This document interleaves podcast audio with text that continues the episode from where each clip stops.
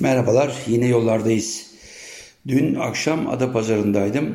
E, malum Sakarya Üniversitesi'ndeki genç kardeşlerimle buluşma sözüm vardı. Buluştum. Ardından İstanbul'a geldim. Şimdi Ankara'dayım. Bugün 23 Nisan.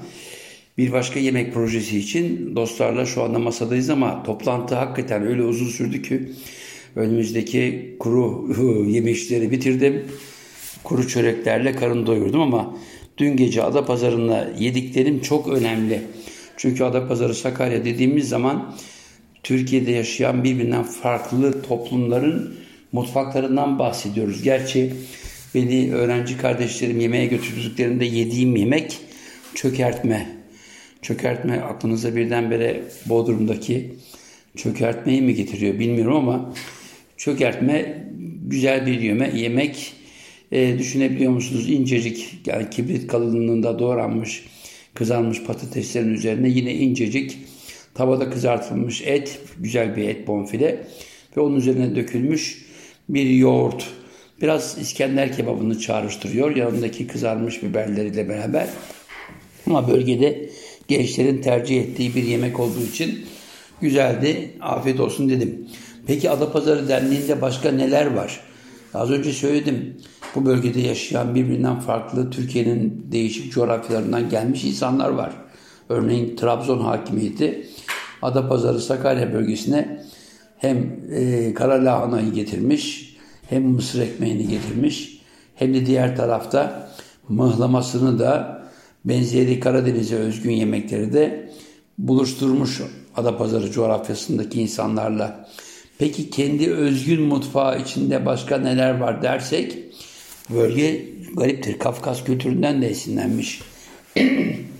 Şimdi Kafkaslar deyince Kafların ardında çok ilginç bir toplum var.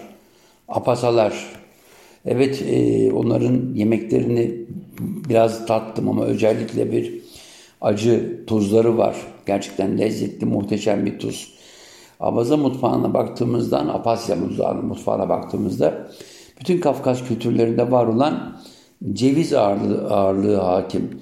Ceviz malum bizde de adi cevazdan tutun Anadolu'nun çok farklı yörelerinde o yaşlı ceviz ağaçlarının bize vermiş olduğu en değerli e, yemişlerden biri. Peki cevizle yapılan yemekler dendiğinde ne gelir akla? Vallahi çerkez tavuğu. Öylesine güzel yaparlar ki çerkez tavuğunu Kaf Dağı'nın insanları hem Abazlar hem Gürcüler hakikaten bu yemeği birbirinden farklı şekillerle kullanırlar. Peki Türkiye'de cevizli ne tür yemekler var derseniz Sinop'un bir mantı türünde cevizin konulduğunu biliyorum yemekler arasında. Yani mantı sadece Orta Anadolu'nun değil bir de Sinop'un yerel mutfaklarından bir örnek. Peki e, bu bahsettiğimiz çerkez tavuğu nasıl yapılır? Şimdi onun tarifini vereyim öncelikle. Ben yıllar önce Paris'teyken birdenbire beynimde bazı sinyaller çerkez tavuğunu birdenbire aklıma getirdi ama aşermiş bir bayan gibi düşündüm düşündüm ve hakikaten canım çerkez tavuğu çekti. Bir hiç yapmamıştım. Aklıma geldi.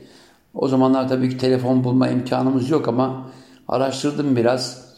Bir takım insanlardan aldığım önerilerle ana malzemeleri bulduk. Fransa'nın bu işteki en avantajlı tarafı ceviz yağını bulmak kolaydı.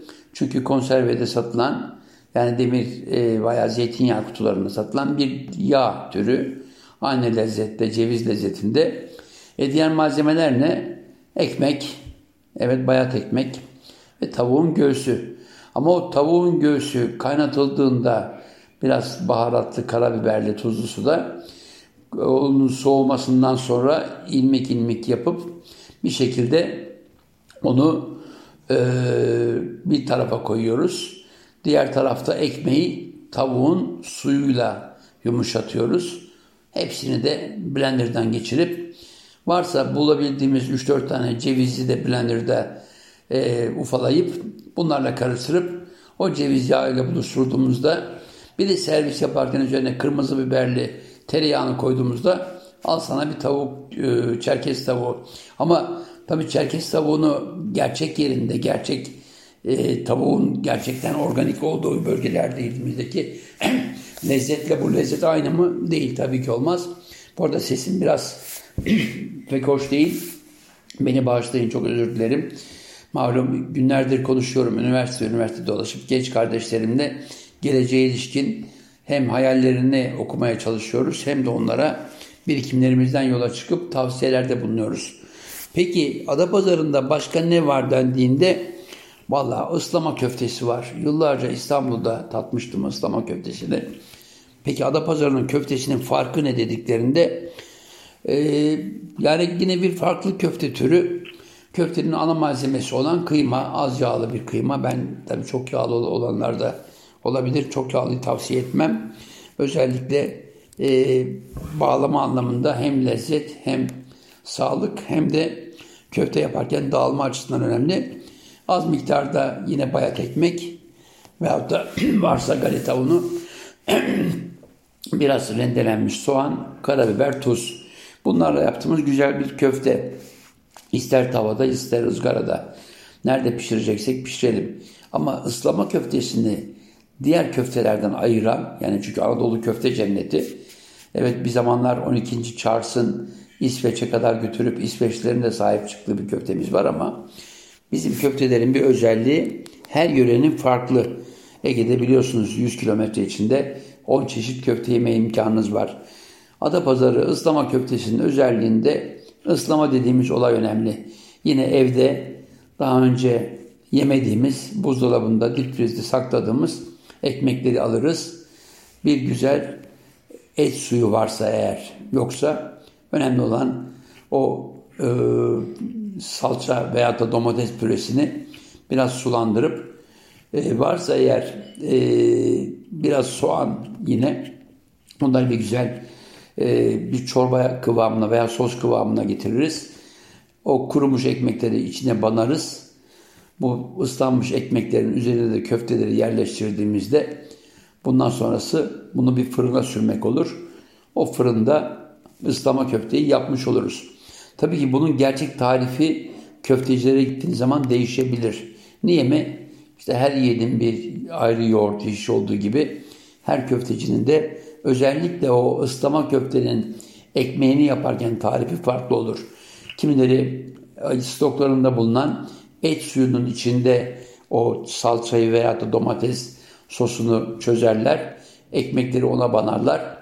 Kimileri hiç buna gerek kalmaksızın demin belirttiğim gibi sadece soğanla kaynatılmış domates sosu içine bananmış ekmeği üzerine et koyup et sosuyla buluştururlar. Ama önemli olan ıslanmış biraz soslanmış ekmeğin üzerinde o köftenin lezzeti.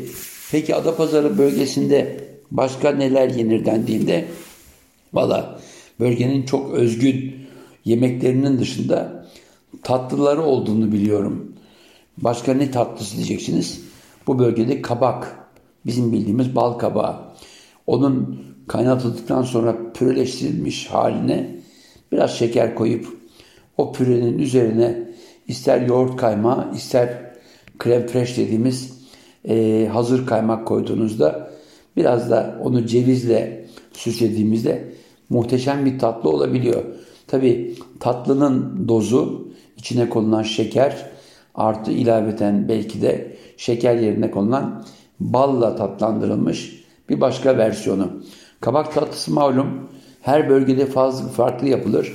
İşte kimileri kabağı şekerle önce şekerli tıpkı e, komposto yapar gibi veyahut da reçel yapar gibi şekerle kaynatırlar. Kimileri fırına koyar ardından şeker ilave eder veyahut da şeker şerbetine sonradan koyar.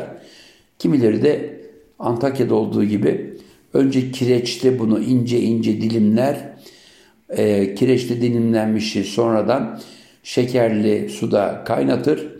Sert, biraz kıtır kıtır, ince, gevrek haliyle üzerine konmuş tahin ve kaymakla servis yapar.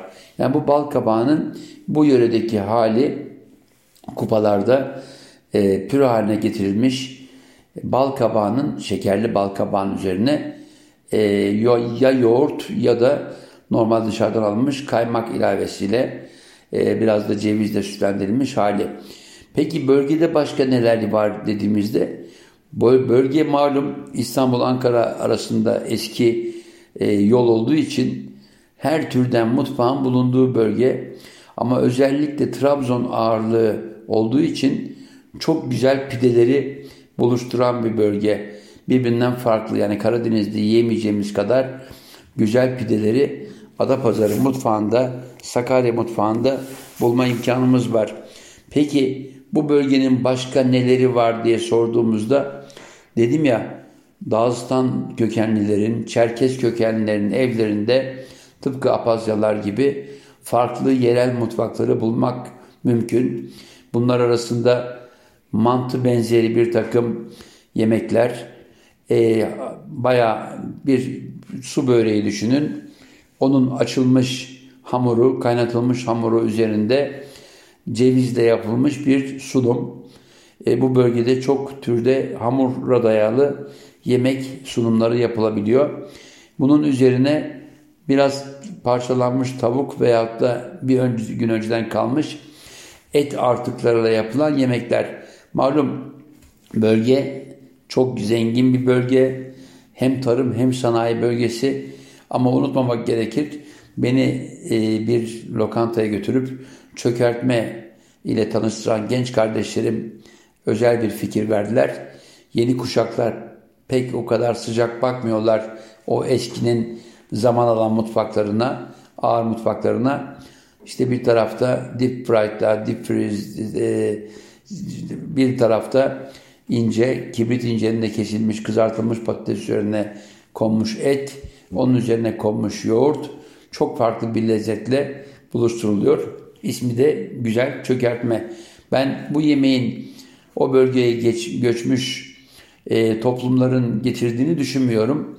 Her şeyde bir yerler, yerelleşme olduğu gibi bu bölgenin mutfağında da yerel öğelerle buluşup yerelleşme söz konusu.